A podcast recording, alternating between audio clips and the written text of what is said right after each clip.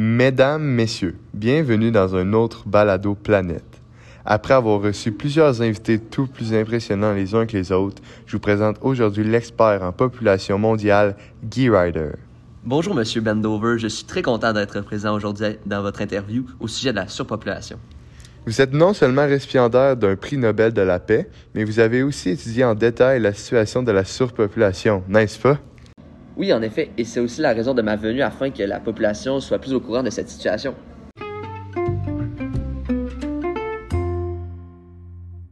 Alors commençons dès maintenant. Pouvez-vous commencer par nous expliquer en quelques mots la situation de notre planète face à cette surpopulation? En gros, selon Futura Planète, la population atteindra 9,5 milliards de personnes d'ici 2050, et c'est critique parce que la plupart des gouvernements ne veulent pas agir et aussi parce que les compagnies pensent souvent davantage à leur propre profit et ne pensent pas aux impacts sur le futur. En plus de tout cela, les moyens qu'il faudrait imposer à la population euh, pourraient ne pas plaire à tout le monde et même en choquer certains. Hmm, intéressant. Mais je crois pas que je suis le seul à, me poser cette question-là. Qu'est-ce qui produit ou qui fait augmenter jour après jour la surpopulation?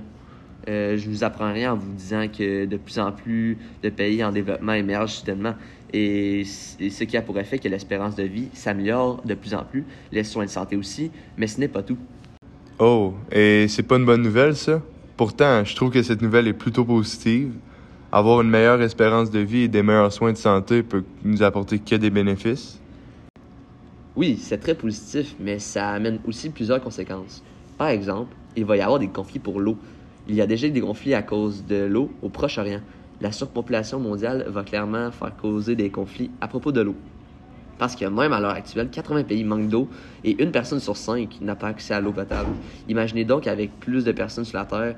En plus, comme l'eau, la surpopulation pourrait provoquer des famines. De nos jours, les pays les plus développés possèdent de la nourriture pour tout le monde. Mais des gens meurent encore de faim. Les denrées alimentaires sont inégalement distribuées, ce, qui signifie que plusieurs personnes risquent de manquer de nourriture si elle est concentrée dans les pays les plus riches.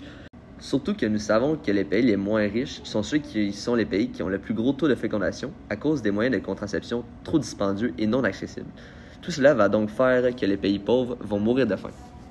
Attendez, vous avez parlé de guerre pour l'eau? Effectivement, Pensez juste aux conflits causés par le pétrole, par exemple. Nous devons en produire en, quantité industrielle et cela a pour effet que plusieurs pays sont en guerre afin d'avoir le monopole de cette ressource. Pensez donc maintenant à l'eau. Je vous rappelle que l'eau est une ressource essentielle à notre survie, ce qui pourrait provoquer des conflits encore plus dévastateurs que ceux causés par le pétrole. Cette information fait vraiment froid aux yeux.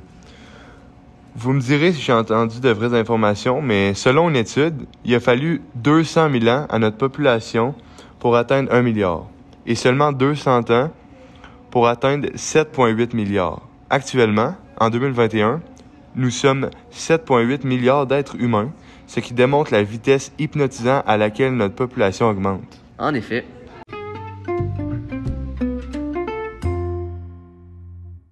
Mais c'est certain que des solutions doivent exister pour ne pas arriver à une anarchie comme vous l'avez décrit.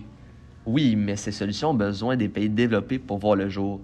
Et cela cause des tensions entre ces pays qui ne veulent pas partager ou pas assez avec les pays en développement, qui sont pauvres et ne peuvent pas se procurer les moyens pour contrer la surpopulation.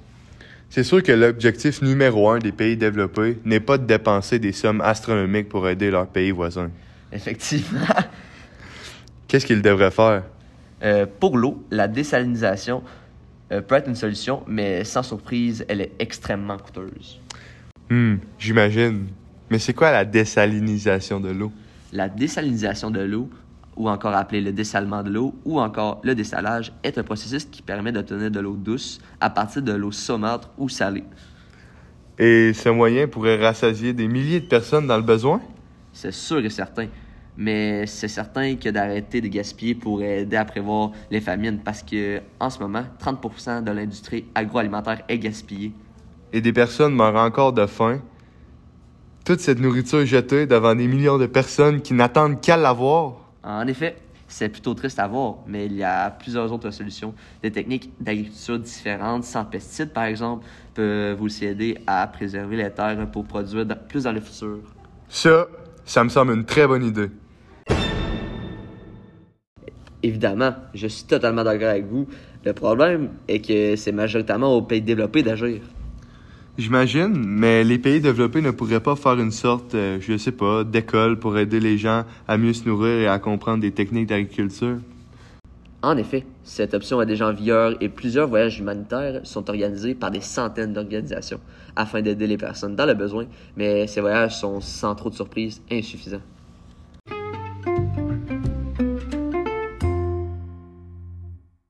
Alors j'imagine que c'est aux jeunes qui nous écoutent d'apprendre à moins gaspiller de nourriture, à faire preuve d'ouverture par rapport aux pays qui possèdent moins d'eau potable, mais aussi de faire ses propres recherches et d'être alerte par rapport à la surpopulation mondiale qui s'en vient. Très bien dit, mon ami Ben. En espérant que notre population sera capable de s'adapter à la surpopulation sans avoir à utiliser des moyens drastiques. C'est ce qu'on souhaite tous et toutes. Sur ce, chers auditeurs, merci de nous avoir écoutés.